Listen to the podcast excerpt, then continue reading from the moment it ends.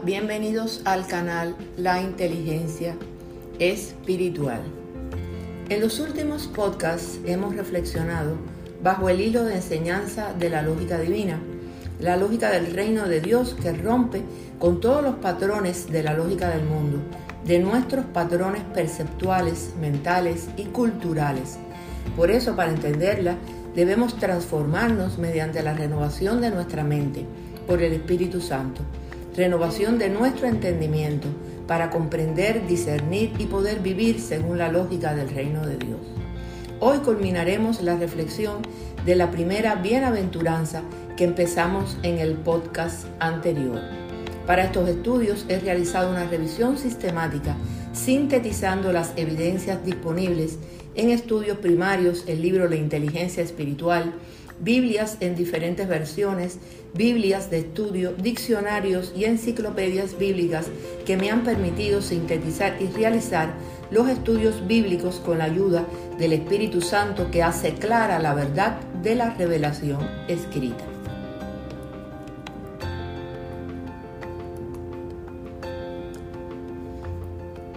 Para entender esta primera bienaventuranza, dichosos los pobres en espíritu, porque el reino de los cielos les pertenece, debemos reflexionar además sobre qué es el reino de los cielos o reino de Dios y poder entender la lógica y cultura del reino de Dios. En el proceso de transformación y renovación de nuestra mente por el Espíritu Santo, debemos transitar de una lógica del mundo a la lógica del reino de Dios de una cultura del mundo a una cultura del reino de Dios y su justicia, entendiendo por cultura, de modo general, el conjunto de todas las formas de pensar y de vivir. La cultura del reino de Dios está sustentada en el hecho de que el reino es el gobierno soberano de Dios, manifestado en Cristo, para crear un pueblo sobre quien reinar por amor, y expresa la forma de pensar y vivir de Cristo, porque el reino de Dios no es cuestión de comidas o bebidas, sino de justicia, paz y alegría en el Espíritu Santo. El que de esta manera sirve a Cristo agrada a Dios y es aprobado por sus semejantes. Por lo tanto, esforcémonos por promover todo lo que conduzca a la paz y a la mutua edificación. Romanos 14 del 17 al 18. El reino de Dios en nosotros comienza también por nuestra conversión a los valores y principios del reino, santidad, verdad, justicia, amor y paz, frente a los del tener dinero, poder, soberbia, dominio e influencia, principios y valores del mundo. Para que por fe Cristo habite en sus corazones, y pido que arraigados y cimentados en amor, puedan comprender junto con todos los santos cuán ancho y largo, alto y profundo es el amor de Cristo. En fin, que conozcan ese amor que sobrepasa nuestro conocimiento, para que sean llenos de la plenitud de Dios, de manera que Cristo more por la fe en vuestros corazones y que arraigados y cimentados en amor. Efesios 3 del 17 al 19. En el interior de la persona es donde ha de germinar la semilla del reino, porque del corazón humano brota todo lo bueno y lo malo que vemos en el mundo, como lo anunció Cristo. El primer llamado para entrar al reino es el del arrepentimiento y así nacer de nuevo, crecer y llevar frutos. El Espíritu Santo trae poder al ser humano. El que cree en mí, como dice la Escritura, de su interior correrán ríos de agua viva. Juan 7:38 los milagros, predicación, perdón de pecados y resurrección de Jesús son muestras anticipadas del gobierno soberano de Dios en esta oscura y convulsiva era. El reino de Dios se manifestó en la iglesia. Jesús encomendó a ser discípulos sobre la base de su autoridad real, tal y como lo vemos en Mateo 28, del 18 al 20. Y Jesús se acercó y les habló diciendo, Toda potestad me es dada en el cielo y en la tierra. Por tanto, id y hacer discípulos a todas las naciones, bautizándolos en el nombre del Padre y del Hijo y del Espíritu Santo, enseñándoles que guarden todas las cosas que os he mandado. Y aquí yo estoy con vosotros todos los días hasta el fin del mundo.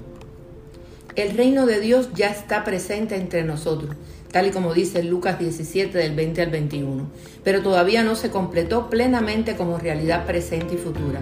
El reino se inauguró con la encarnación, la vida, el ministerio, la muerte y la resurrección de Jesús. Las bendiciones del reino de Dios son una posesión presente.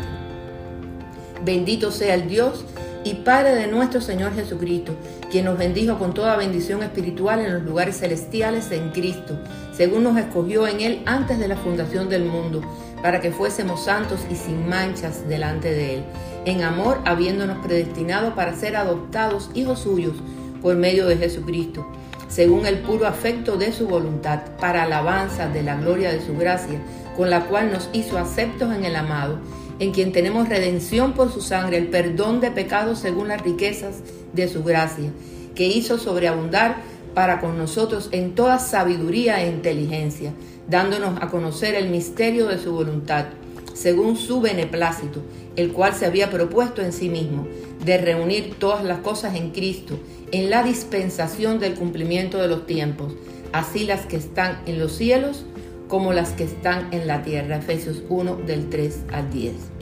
Dios ahora manifiesta su gobierno de autoridad en la vida de su pueblo. No obstante, el reino de Dios aguarda la concreción plena con la segunda venida. El gobierno redentor de Dios se manifiesta sobre la iglesia y a través de ella. La iglesia es guardián del reino. La iglesia también da testimonio del gobierno divino de Dios, pues la iglesia es el cuerpo de Cristo, de quien ella recibe su plenitud ya que Cristo es quien lleva todas las cosas a su plenitud. Efesios 1:23. Por tanto, debemos aprender a vivir en la cultura del reino de Dios y no solamente según culturas particulares de iglesias que tal vez no reflejan la visión de Dios, de su gobierno. No es la cultura y las costumbres de una iglesia en particular, es la visión de Dios manifestada en la vida de la iglesia, en la vida de la congregación. La iglesia debe anunciar e instaurar entre todos los pueblos el reino de Dios inaugurado por Jesucristo, respetando la visión del reino y no las tradiciones de hombre. Así en Marcos 7 encontramos que Jesús le responde a los fariseos que invalidaban el mandamiento de Dios para guardar la tradición.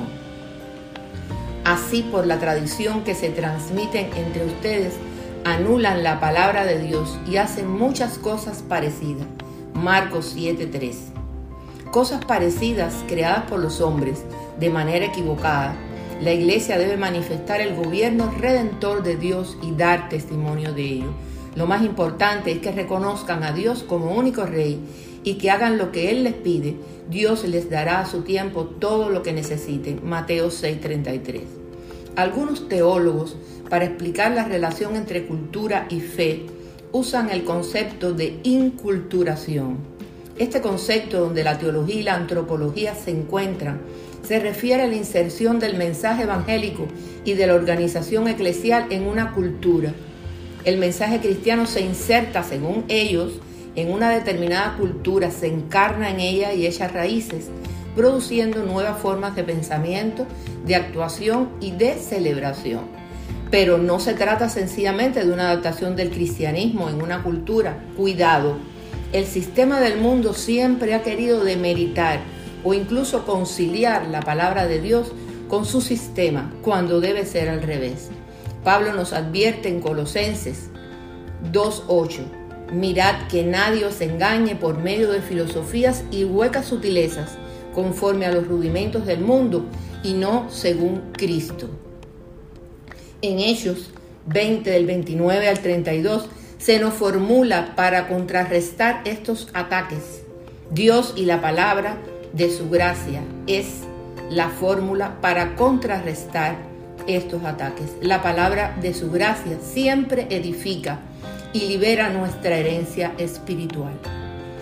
Sé que después de mi partida entrarán en medio de ustedes lobos feroces que procurarán acabar con el rebaño Aún de entre ustedes mismos se levantarán algunos que enseñarán falsedades para arrastrar a los discípulos que los sigan.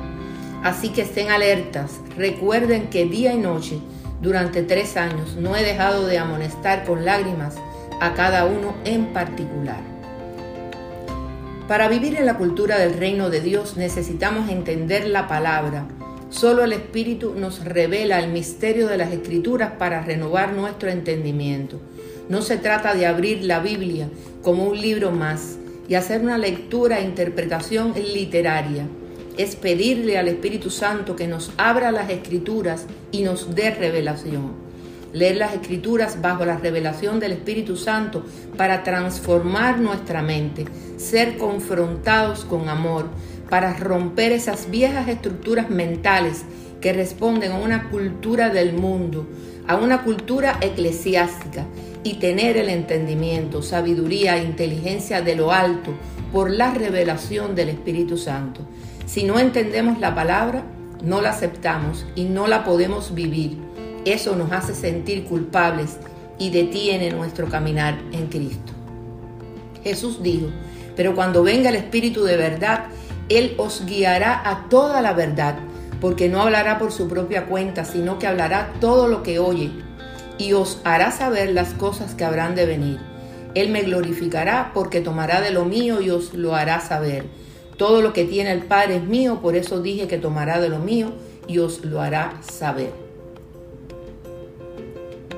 Así seremos iluminados porque no es un proceso fácil como a veces se predica, el proceso de verdadera transformación, que es morir para vivir en Cristo. Pero es el único camino. Jesús dijo, yo soy el camino, la verdad y la vida.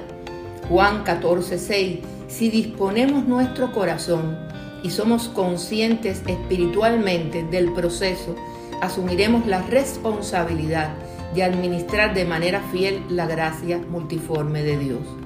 No os conforméis a este siglo, sino transformaos por medio de la renovación de vuestro entendimiento, para que comprobéis cuál sea la buena voluntad de Dios, agradable y perfecta. Romanos 12:2. Transformarse es, es perdón, morir para vivir, negarse a sí mismo. Esta es la paradoja del discipulado Perder la vida es encontrarla, morir es vivir. Negarse a sí mismo no es asumir algún ascetismo, entendido el ascetismo como una doctrina filosófica o religiosa que busca por lo general purificar el espíritu por medio de la negación de los placeres materiales o abstinencia. No es esto, sino poner los intereses del reino primero y por encima de todo en la vida. Tomar la cruz no significa llevar una carga irritante, sino renunciar a las ambiciones egoístas. Tal sacrificio trae consigo la vida eterna y la más plena experiencia de la vida del reino. El llamado que Jesús dio fue un llamado a seguirlo a Él, un llamado a la sumisión, un llamado a la obediencia. Por eso para entrar al reino de Dios debemos ser pobres en espíritu, como dice la primera bienaventuranza. Tomar conciencia de la bancarrota espiritual que se experimenta fuera de Cristo de esta forma se deja a un lado la autosuficiencia para buscar la gracia de Dios. Dichosos los pobres en espíritu, porque el reino de los cielos les pertenece. Mateo 3:5. Por eso Jesús nos invita a negarnos a nosotros mismos, a sí mismos, y tomar nuestra cruz y seguirlo. Luego dijo Jesús a sus discípulos, si alguien quiere ser mi discípulo, tiene que negarse a sí mismo, tomar su cruz y seguirme, porque el que quiera salvar su vida la perderá, pero el que pierda su vida por mi causa la encontrará. Mateo 16, 24. Gloria a Dios.